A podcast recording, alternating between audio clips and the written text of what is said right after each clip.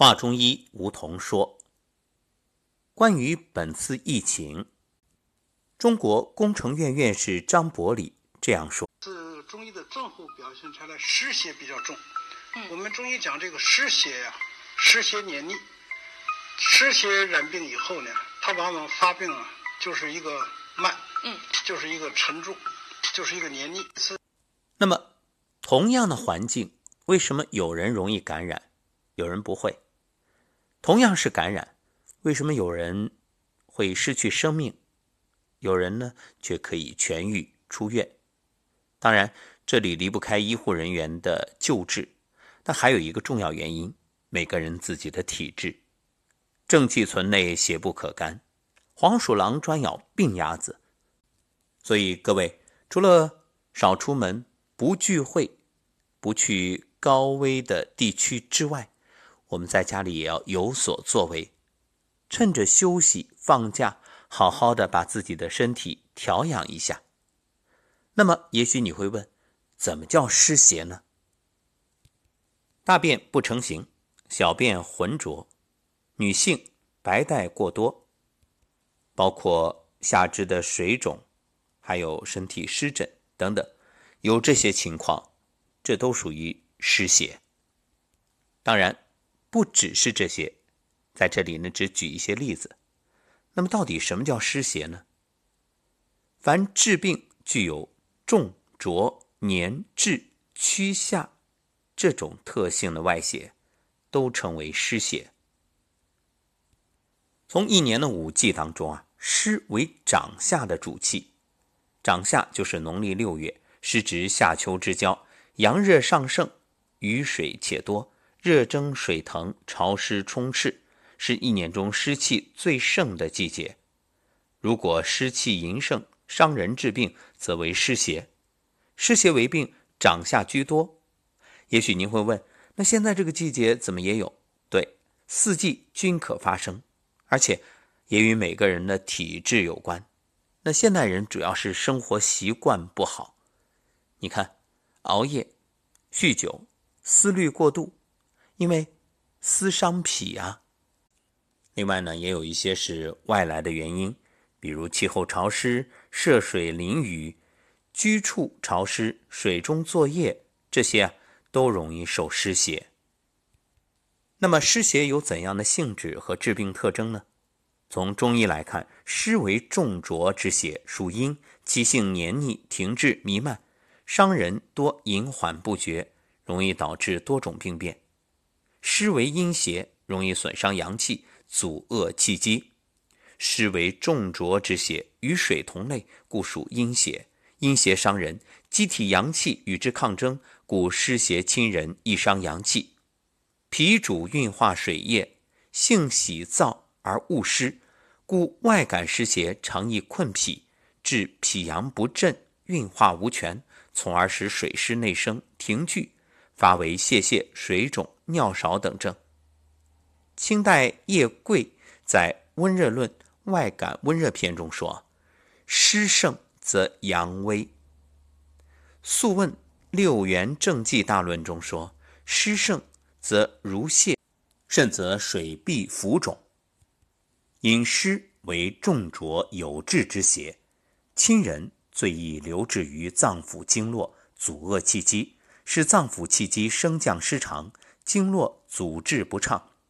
如湿阻胸膈，气机不畅，则胸膈满闷；湿阻中焦，脾胃气机升降失常，纳运失司，则脘脾腹胀，食欲减退。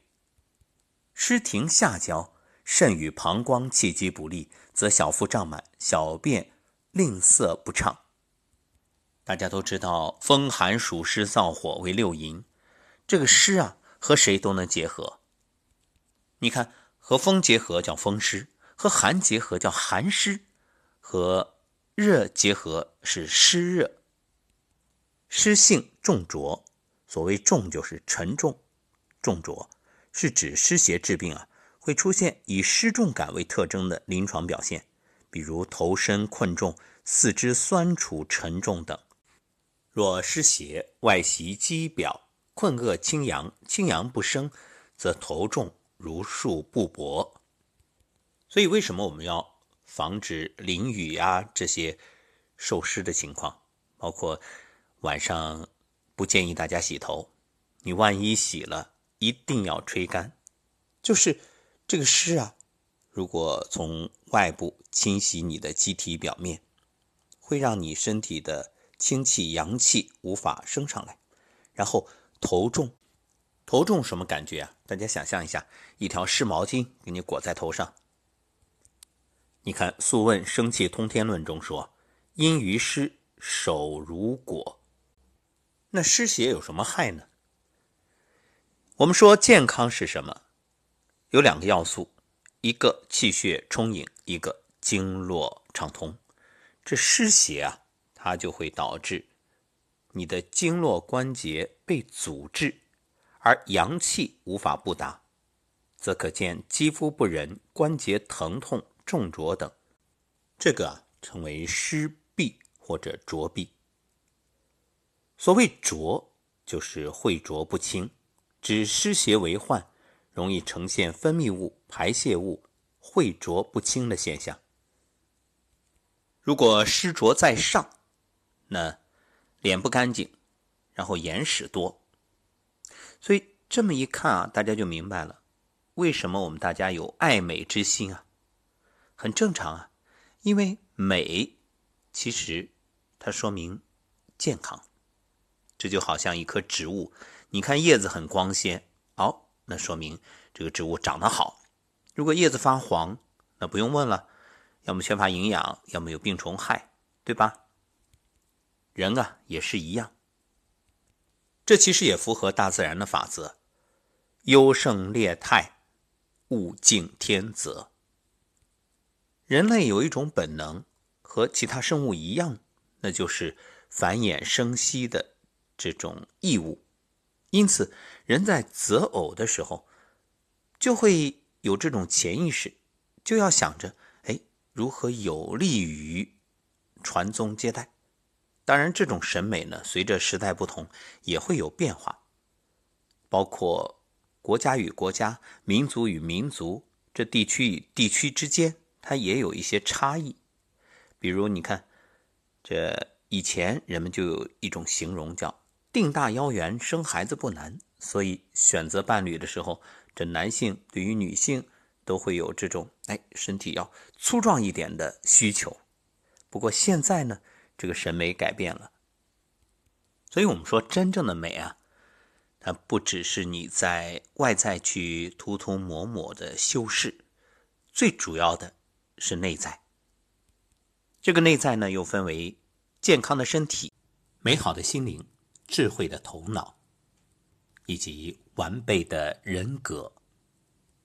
刚才说的是湿浊在上，那如果是湿滞大肠，则会出现大便不成形、下利脓血；湿浊下注呢，则小便浑浊，女性的白带过多。湿邪若浸淫肌肤，则会出现湿疹、浸淫流水等等。湿性黏滞，黏就是黏腻，滞呢就是停滞。湿邪治病啊，它黏腻停滞的特性呢，主要表现在两个方面，一个是症状的黏滞性。湿病的症状呢，多表现为黏滞而不爽，比如前面说了，排泄物、分泌物滞涩不畅。还有痢疾的大便啊排泄不爽，令症的小便呢滞涩不畅，以及口黏口干，还有舌苔厚滑黏腻等，这都是湿邪为病的常见症状。